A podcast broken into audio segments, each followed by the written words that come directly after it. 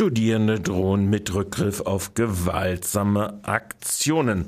So titelte gestern die portugiesische Tageszeitung Publico.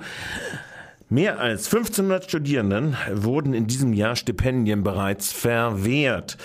Diese Situation sei inakzeptabel. Eine Kommission bestehend aus Vertreterinnen von 13 Studierendenverbänden aus ganz Portugal verfasste deshalb einen offenen Brief an den Premierminister Pedro Passos Coelho, in der der Staatschef zu einem dringenden Treffen aufgefordert wird, um über die derzeitigen Kurs der höheren Bildung zu debattieren. Sollte Passau äh, Passos Coelho nicht auf die Forderung eingehen, würden die Studierenden auf gewaltsame Aktionen zurückgreifen. Zitat, wir haben eine Zukunft, es wird auch ein Portugal nach der Krise geben. Die Bildung ist die größte Investition, die ein Land in seine Zukunft tätigen kann. Wenn wir weiterhin weniger in die höhere Bildung investieren als die meisten EU-Staaten, haben wir eine der größten Studiengebührensätze in Europa. Das soziale Engagement in der Schule geht gen Null und immer mehr Menschen brechen ihr Studium ab und die Erwerbslosenzahlen sowie die Migrationsquote unter jungen Leuten steigt, beklagen die Studierenden.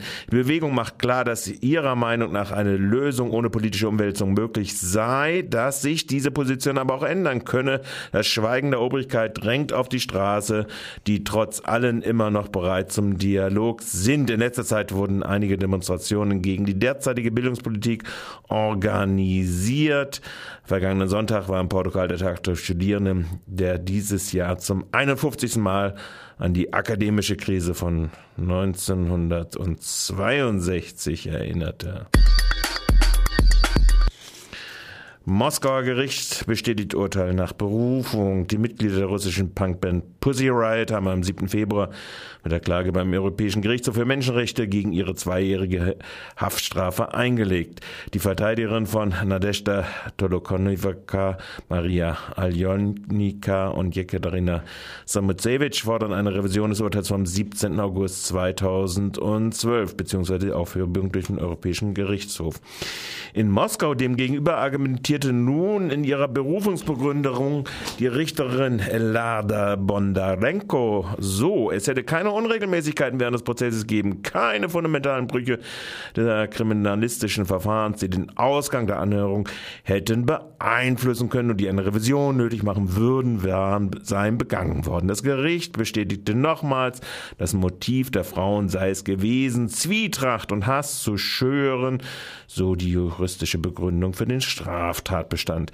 Mehrere Mitglieder der Band Passy Riot hatten am 21. Februar 2012 in der Christus Erlöserkathedrale einer mit Werbung und Luxusgeschäften vollgestopften Gebäude, das nur zu 15 Prozent für religiöse zur Schaustellung der Staatselite genutzt wird, an einer Performance mit Putin-kritischem Punkgebet teilgenommen.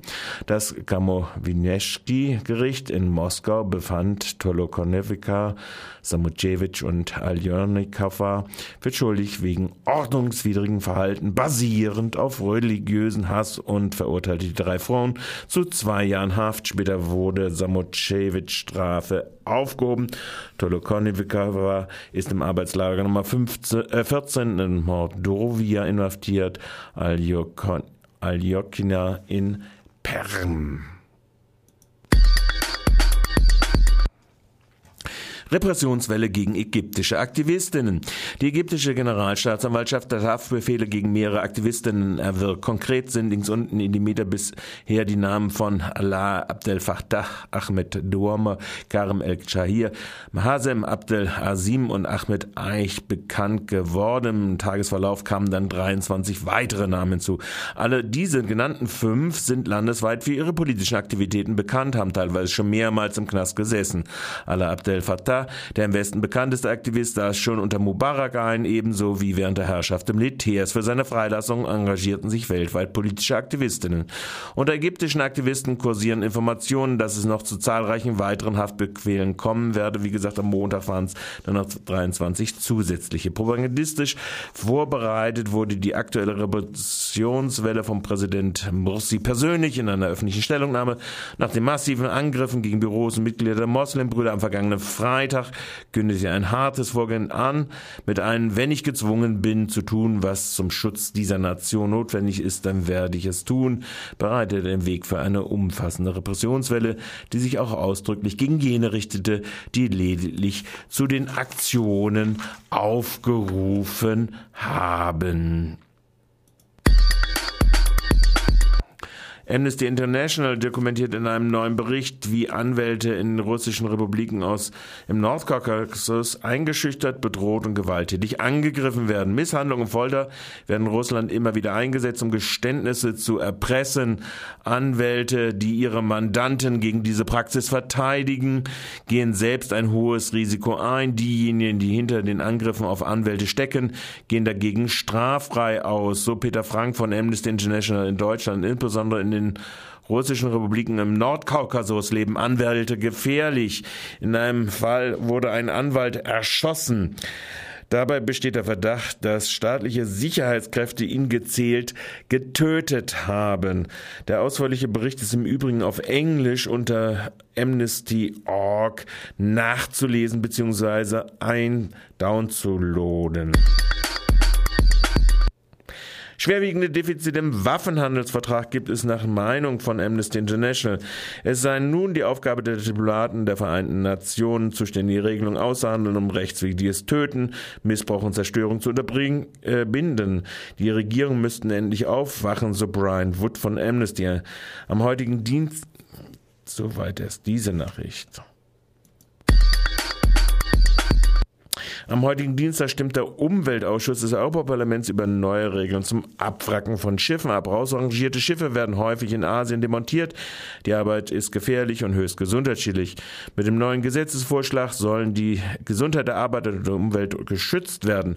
Außerdem steht der EU-Emissionshandel wieder auf der Tagesordnung. Im Februar hatte der Europäische Rat für informelle Verhandlungen beschlossen, dass nicht-europäische Fluglinien keine Emissionszertifikate für ihre Flüge in die EU kaufen müssen, um ihre Emissionen auszugleichen. Der Umweltausschuss entscheidet nun erneut, ob sich besagte Fluglinien am CO2-Ablasshandel beteiligen müssen. Piratenpartei schließt sich mal wieder der FDP an. Die Piratenpartei in Baden-Württemberg unterstützt die Forderung des FDP-Bundestagsabgeordneten Hartfried Wolf aus Weiblingen, den NSU-Untersuchungsausschuss auch nach der Bundestagswahl 2013 weiterzuführen.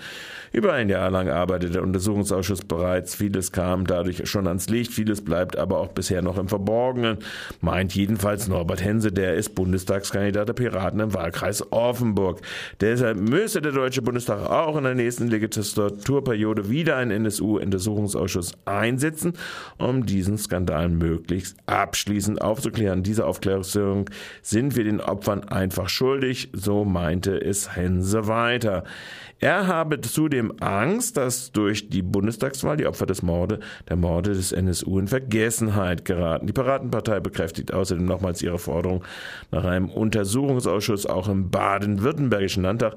Der Landtag und insbesondere die Landesregierung sind aufgefordert, ihre jeweiligen Verantwortungen wahrzunehmen, so der Kandidat für den Bundestag der Piratenpartei Henze abschließend. Verwaltungsgericht Freiburg winkt Polizeibelagerung im Grün durch. Das Verwaltungsgericht Freiburg hat heute Morgen sein Urteil zur Polizeibesetzung des Stadtviertels Grüns in Freiburg am vergangenen 1. Mai verkündet. Weil ein Fest der Unterhaltung diene, bedürfne es einer Sondernutzungserlaubnis und könne sich auch nicht auf das Versammlungsrecht berufen. Da die Sondernutzungserlaubnis gefehlt habe, dürfte auch das Viertel polizeilich besetzt werden, um den Durchgangsverkehr zu erzwingen. Einzelne Anwohnerinnen des reaktionären Stadtteilvereins hatten gar ein Urinieren in ihren Hausgängen moniert, was das Gericht auch genüsslich in seiner Pressemitteilung ausbreitet. Das Verwaltungsgericht Freiburg ist für seine versammlungsrechtlich fragwürdigen Entscheidungen berühmt. Zum Beispiel sei hier anzuführen der Polizeikessel 2006. Ob diesmal gegen das Urteil wirklich vorgegangen wird, ist zum gegenwärtigen Zeitpunkt offen. Last not least, 100 Euro brutto mehr für Knochenjob im Blumenhandwerk. Das wäre zumindest das Ergebnis der Tarifforderung der IG Bau. Bauen, Agrar und Umwelt, für das Floristinnenhandwerk in Südbaden. Schwerstarbeit am Blumenstrauß verrichten in Freiburg allein rund 130 Floristinnen und 110 auch im Kreis Lörrach. 95 Prozent der Beschäftigten sind Frauen. Gerade zu Ostern ist der Job mehr als, ein Kno äh, mehr als Knochenarbeit.